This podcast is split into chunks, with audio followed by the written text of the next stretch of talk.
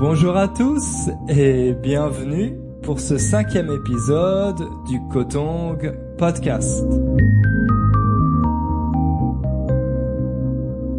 J'espère que vous allez bien et que vous êtes prêts à écouter quelque chose en français.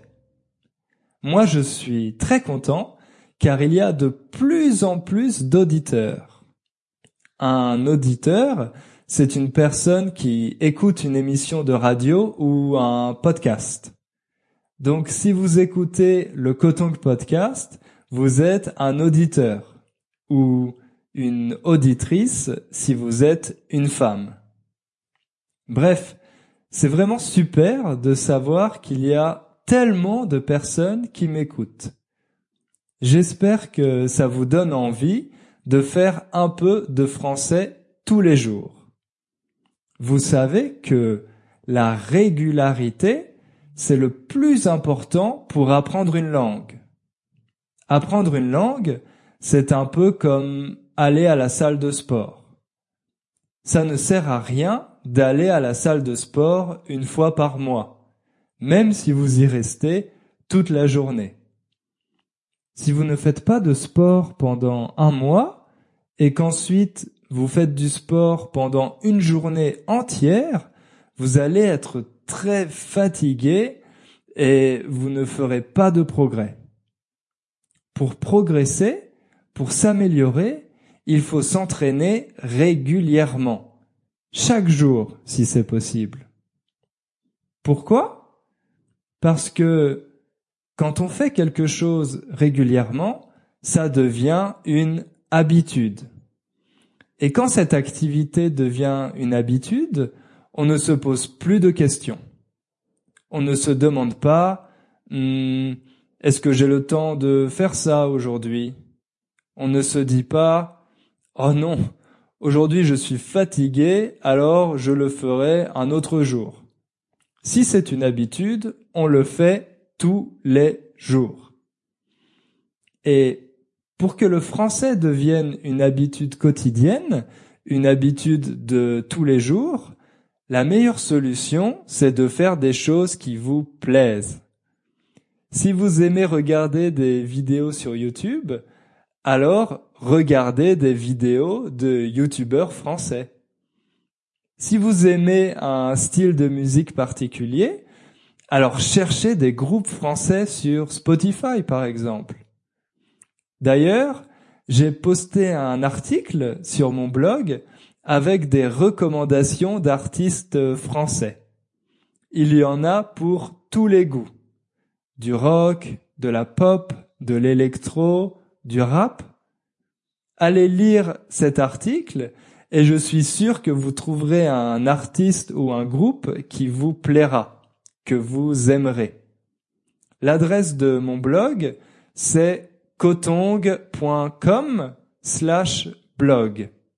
kotong.com slash blog. Vous le savez sûrement, mais en France, il y a eu des élections très importantes il y a deux semaines. Les élections présidentielles. Pourquoi les élections présidentielles sont-elles si importantes en France? Parce que le président, le président de la République, comme on l'appelle, a beaucoup de pouvoir. Par exemple, c'est lui qui nomme, qui choisit le Premier ministre. Il joue aussi un grand rôle dans la diplomatie. Il représente la France à l'étranger auprès des autres pays. C'est aussi lui qui est le chef des armées, autrement dit des forces militaires. Et il peut même décider d'utiliser l'arme nucléaire, la bombe atomique. En plus de tous ces pouvoirs, le président de la République a une grande légitimité ça veut dire que son autorité est reconnue et acceptée par les Français. Si le président est légitime, c'est parce qu'il est élu par les Français au suffrage universel direct. Le suffrage universel direct, c'est un système d'élection dans lequel tous les citoyens votent directement pour le candidat qu'ils ont choisi. Donc, en France, tous les Français votent directement pour le candidat qu'ils veulent élire président. Ce système est différent du système américain, par exemple, parce que les Américains votent pour des grands électeurs et pas directement pour un candidat. L'élection présidentielle est également très médiatisée. Un an avant le début de l'élection, tous les médias en parlent déjà quotidiennement. Et pendant la campagne présidentielle, quand les candidats font leur campagne officielle pour convaincre les Français, les médias ne parlent que des élections. Chaque jour, à la télévision, à la radio et sur Internet, les médias parlent seulement des élections. Alors évidemment, les Français aussi ne parlent que de ça, ils ne parlent que des élections toute la journée, au travail, avec leur famille ou leurs amis. On demande aux autres pour quel candidat ils vont voter. On parle des différents programmes, des scandales aussi. Vous avez peut-être entendu que pendant la dernière élection, il y a eu plusieurs scandales financiers avec certains candidats. Mais on ne va pas parler de ça aujourd'hui. Bref, pour toutes ces raisons, vous comprenez que l'élection présidentielle est l'élection la plus importante en France. Les personnes qui ont le droit de voter sont les citoyens français qui sont majeurs, c'est-à-dire les citoyens qui ont 18 ans ou plus. Il y a deux tours à cette élection. Pour le premier tour, les électeurs ont le choix entre tous les candidats officiels. À l'élection cette année, il y avait 11 candidats. Ensuite, on garde les deux candidats qui ont obtenu le meilleur score pour le second tour. Sauf si un candidat obtient plus de 50% des voix. Si un candidat obtient plus de 50% des voix au premier tour, alors il est élu directement président de la République, sans deuxième tour. Mais ça n'est encore jamais arrivé dans l'histoire. Il y a toujours eu besoin d'un second tour. Au second tour, évidemment, c'est le candidat qui obtient le plus de voix qui gagne l'élection.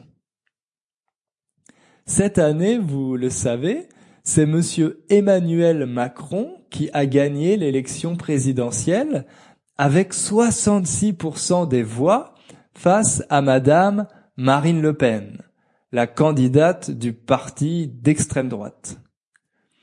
Emmanuel Macron a donc été élu pour être le président de la France pendant cinq ans. Cinq ans, c'est la durée du mandat présidentiel en France, la période pendant laquelle le président est au pouvoir. Alors aujourd'hui, nous allons parler d'Emmanuel Macron. C'est un président de la République euh, assez différent des présidents précédents parce qu'il est très jeune. Il a seulement 39 ans. Mais aussi parce qu'il était complètement inconnu il y a quatre ans. Il y a quatre ans, personne ne savait qui était Emmanuel Macron. C'était un inconnu. Mais il a réussi à devenir célèbre très rapidement, à créer son propre parti politique qui s'appelle En Marche et a gagné l'élection présidentielle en France. Nous allons voir comment un homme si jeune et inconnu a réussi à devenir président de la République aussi vite. Vous êtes prêts? Alors, c'est parti. Emmanuel Macron est né en 1977 à Amiens. Amiens est une ville du nord de la France qui compte 150 000 habitants. Il vient d'une famille aisée. Aisée, ça veut dire qui a de l'argent. Quelqu'un pour qui l'argent n'est pas un problème. La famille d'Emmanuel Macron était aisée car ses deux parents étaient médecins. Donc, vous pouvez imaginer qu'il n'y avait pas de problème d'argent chez les Macron. À 12 ans, le jeune Emmanuel se convertit à la religion catholique, c'est-à-dire qu'il se fait baptiser et il devient catholique. Pour lui, le catholicisme est un choix personnel et un moyen de développer sa spiritualité. D'ailleurs, il ira au collège dans un établissement privé catholique. Le collège, c'est l'école où vont les élèves en France entre 12 et 16 ans, avant le lycée. Donc Emmanuel Macron a étudié dans un collège privé catholique. Pendant ses études, Emmanuel est un élève brillant, un élève modèle. Il a toujours d'excellentes notes, d'excellents résultats. À 15 ans, Emmanuel fait une rencontre très importante. Il participe au club de théâtre de son collège et il rencontre Madame Brigitte Trogneux, la professeure de français qui s'occupe de ce club de théâtre. Cette professeure est très impressionnée par l'intelligence du jeune Emmanuel. Ils sont tous les deux passionnés de littérature. Ils tombent rapidement amoureux. Vous savez, en français, on dit tomber amoureux quand on commence à ressentir de l'amour pour une personne on utilise le verbe tomber parce que c'est quelque chose qu'on ne contrôle pas, comme quand on tombe, quand on perd l'équilibre. Mais beaucoup de personnes sont choquées par cette relation car Brigitte Trogneux a 37 ans quand elle rencontre Emmanuel. Elle est mariée et elle a trois enfants. Alors, les parents d'Emmanuel décident de l'envoyer dans un lycée à Paris pour qu'il ne voie plus sa professeure, pour qu'il arrête de voir, de fréquenter Brigitte. Emmanuel arrive donc au lycée Henri IV à Paris, qui est l'un des meilleurs lycées de France. Il obtient son baccalauréat scientifique avec mention très bien. Le baccalauréat, c'est l'examen que doivent passer les élèves à la fin du lycée, après la dernière année. Généralement, on l'appelle juste le bac, car baccalauréat, c'est un peu trop long. La mention très bien, ça signifie qu'il a eu d'excellentes notes à cet examen. Après le lycée, Emmanuel euh, commence des études de littérature et de sciences sociales. Il obtient un master de philosophie avec une thèse sur Machiavel. Il étudie aussi les sciences politiques et il entre dans la prestigieuse École nationale d'administration, l'ENA. L'ENA, c'est une école qui forme les personnes pour les plus hauts postes de l'administration publique. La majorité des présidents français sont passés par cette école. Parfois, on dit que l'ENA est l'école des présidents. Pendant ses études, Emmanuel retrouve Brigitte qui a quitté son mari. En 2007, quand Emmanuel Macron a 30 ans, il se marie avec Brigitte. Maintenant, nous allons parler un peu de la carrière d'Emmanuel Macron. Quand il finit l'école nationale d'administration, il commence à travailler à l'inspection générale des finances.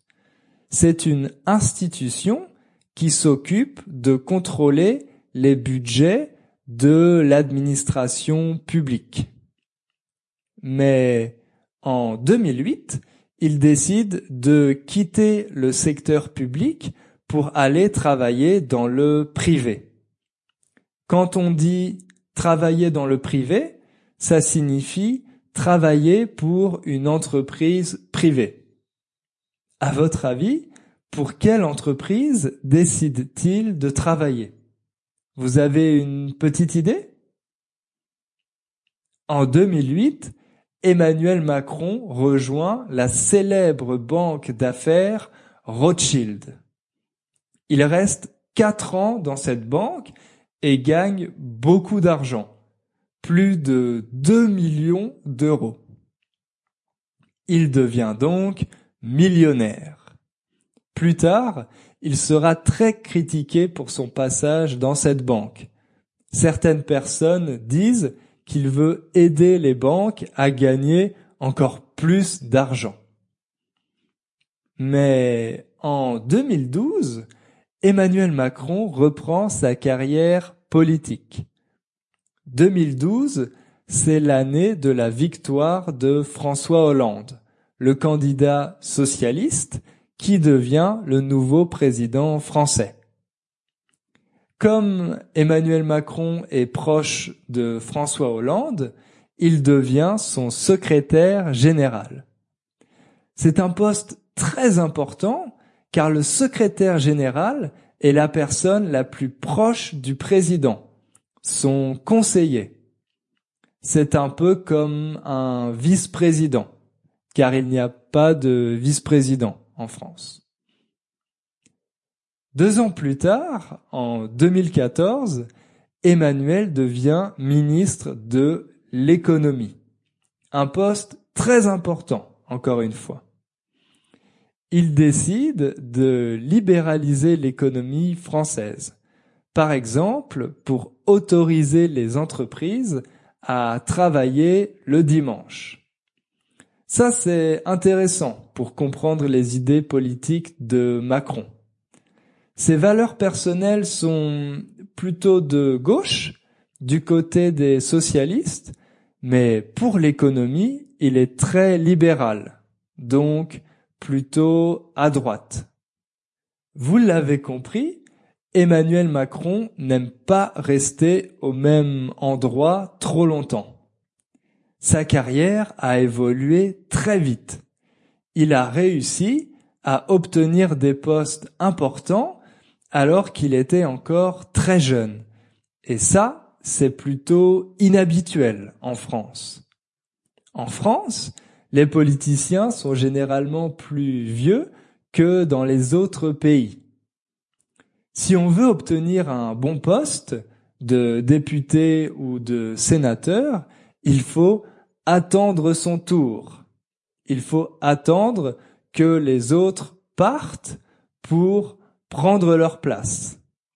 Mais Emmanuel Macron, lui, il n'était pas assez patient pour attendre son tour.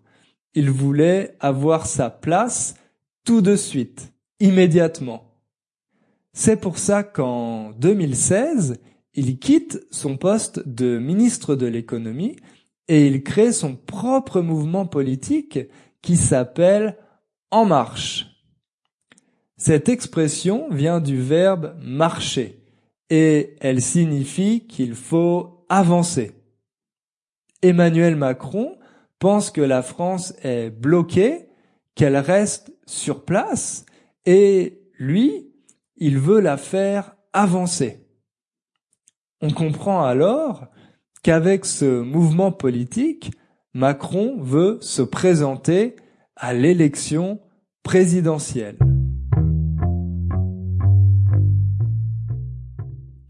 Au début, tout le monde pensait que sa stratégie n'allait pas marcher, justement, qu'elle n'allait pas fonctionner. Macron était assez inconnu des Français. Les Français ne savaient pas vraiment qui il était. Les médias parlaient un peu de lui quand il était ministre de l'économie, mais beaucoup de Français ne connaissaient même pas son nom. En France, il y a deux partis politiques principaux. Le Parti socialiste à gauche et le Parti républicain à droite. Le président est presque toujours le candidat d'un de ces deux partis. Mais la stratégie de Macron était différente, car quand il a créé son mouvement politique, Emmanuel Macron a déclaré que ce mouvement n'était ni de droite ni de gauche. En fait, le mouvement En Marche est plutôt entre la gauche et la droite. Il est au centre de la scène politique. Pour construire son programme présidentiel, il a choisi une solution assez innovante, assez nouvelle. Il a décidé d'interroger directement les Français, de leur demander quels étaient leurs problèmes, les choses qu'ils voulaient changer. 100 000 Français ont été interrogés et leurs réponses ont été utilisées pour créer un programme qui réponde à leurs attentes, à leurs demandes. C'est une stratégie qu'ils ont copiée sur la campagne de Barack Obama aux États-Unis. D'habitude, les partis politiques écrivent un programme sans demander aux électeurs ce qu'ils veulent. Mais Macron pensait que pour gagner, il était nécessaire de savoir exactement ce que voulaient les Français et d'utiliser les mêmes mots, les mêmes phrases pour être bien compris. Mais pendant longtemps, Emmanuel Macron n'a pas révélé son programme. Il n'a pas dit quelles mesures il voulait adopter. Ça aussi, c'est une bonne stratégie car les autres candidats ne pouvaient pas vraiment l'attaquer. La seule attaque qu'il pouvait faire, c'était de dire que Macron n'avait pas de programme. Macron a aussi été critiqué parce qu'il disait toujours ce que les gens voulaient entendre. Il était d'accord avec tout le monde. Il ne s'opposait jamais aux autres. Alors, les gens ont commencé à penser qu'il n'avait pas d'idée personnelle, pas de conviction. On a pensé qu'il voulait faire plaisir à tout le monde simplement pour être élu mais qu'il n'avait pas vraiment de vision claire pour la France.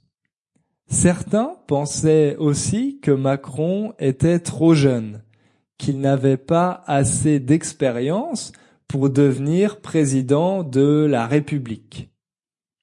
En plus, Macron ne s'était jamais présenté à une élection avant l'élection présidentielle. Donc, il n'avait jamais été élu par les Français. Les anciens postes politiques qu'il avait obtenus, secrétaire général du président et ministre de l'économie, il les avait obtenus seulement grâce à l'aide de François Hollande. Et après avoir reçu l'aide de François Hollande, Macron a décidé de le trahir pour créer son propre parti politique. Le verbe trahir veut dire que quelqu'un vous fait confiance et vous, vous profitez de cette confiance pour faire une chose contre lui. François Hollande faisait confiance à Emmanuel Macron. Mais Emmanuel Macron n'a pas respecté cette confiance et il a quitté le gouvernement pour créer son propre parti. Des personnes qui connaissaient Macron disent qu'il utilise les gens pour obtenir des avantages. Ils disent que Macron est manipulateur, qu'il manipule les gens. En politique, les choses se passent souvent comme ça, malheureusement. Mais Macron le fait sans se cacher. Malgré toutes ces critiques, Macron a gagné le premier tour de l'élection présidentielle. Au deuxième tour, il était opposé à la candidate d'extrême droite, Marine Le Pen. Pour que Marine Le Pen ne gagne pas, tous les autres partis politiques, ou presque, ont appelé les électeurs à voter pour Emmanuel Macron. Alors, au second tour, il a gagné largement avec 66% des voix.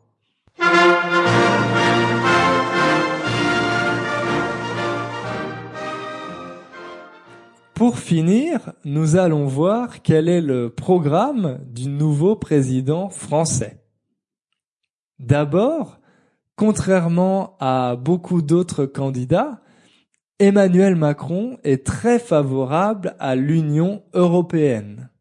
Il veut que les pays de l'Union qui souhaitent aller plus loin dans le projet aient la possibilité de le faire il propose que les pays qui font partie de la zone euro, autrement dit les pays qui ont adopté l'euro, aient un budget propre, un parlement différent du Parlement européen et un ministre des Finances.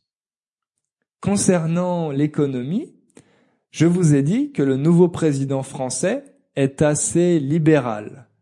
Par exemple, il veut supprimer 120 000 postes de fonctionnaires. Les fonctionnaires, ce sont les personnes qui travaillent pour l'État, pour l'administration publique. L'objectif d'Emmanuel Macron, son but, c'est de réduire les dépenses publiques de 60 milliards d'euros en cinq ans.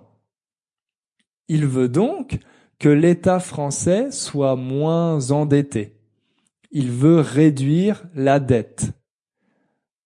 En France, la durée légale du travail est de 35 heures par semaine. Les Français travaillent 35 heures par semaine. Mais Emmanuel Macron a souvent critiqué cette durée du travail. Alors, peut-être que bientôt, les Français devront travailler un peu plus longtemps. Maintenant, quelles sont les prochaines étapes pour le nouveau président? Quels sont les challenges qui attendent Emmanuel Macron? Même si le président a beaucoup de pouvoir en France, il ne peut pas tout faire. Il a besoin d'avoir une majorité au Parlement pour que les lois soient acceptées. Et justement, les élections législatives pour élire les députés seront le 11 et le 18 juin. Donc, si Emmanuel Macron veut pouvoir faire accepter ses projets, il faut que les candidats de son mouvement, la République en marche, gagnent les élections législatives pour être à l'Assemblée, au Parlement. S'il n'y a pas assez de députés pour avoir une majorité à l'Assemblée, alors il faudra faire des alliances avec les autres partis pour gouverner. Alors vous voyez, tout n'est pas encore gagné pour Emmanuel Macron. Pour conclure, il y a trois choses importantes à retenir, à mémoriser sur Emmanuel Macron. La première, c'est que Emmanuel Macron est le plus jeune président de l'histoire de la Ve République. Il a seulement 39 ans. La deuxième chose, c'est qu'il a créé un nouveau parti centriste, un parti politique qui n'est ni de droite ni de gauche. Et la troisième chose concernant les idées d'Emmanuel Macron, c'est qu'il est plutôt libéral sur le plan économique et qu'il est pro-européen. Il est en faveur de l'Union européenne. Et j'ai une petite question pour vous. Est-ce que les médias dans votre pays ont parlé d'Emmanuel Macron? Si oui, que disent les médias sur Emmanuel Macron? Qu'est-ce qu'ils pensent de lui? Je suis très curieux de le savoir. Ça m'intéresse beaucoup. Envoyez-moi un mail à l'adresse hugo@cotong.com pour me le dire. J'attends vos emails avec impatience. Nous arrivons à la fin de ce podcast. Maintenant, vous savez tout sur le nouveau président français. Merci à tous d'avoir écouté ce nouvel épisode. Comme d'habitude, vous pouvez trouver la transcription de ce podcast sur mon site internet cotong.com slash podcast. La semaine prochaine, nous parlerons des langues étrangères. Nous verrons comment la connaissance de langues étrangères influence notre personnalité. Passez une bonne semaine et à bientôt.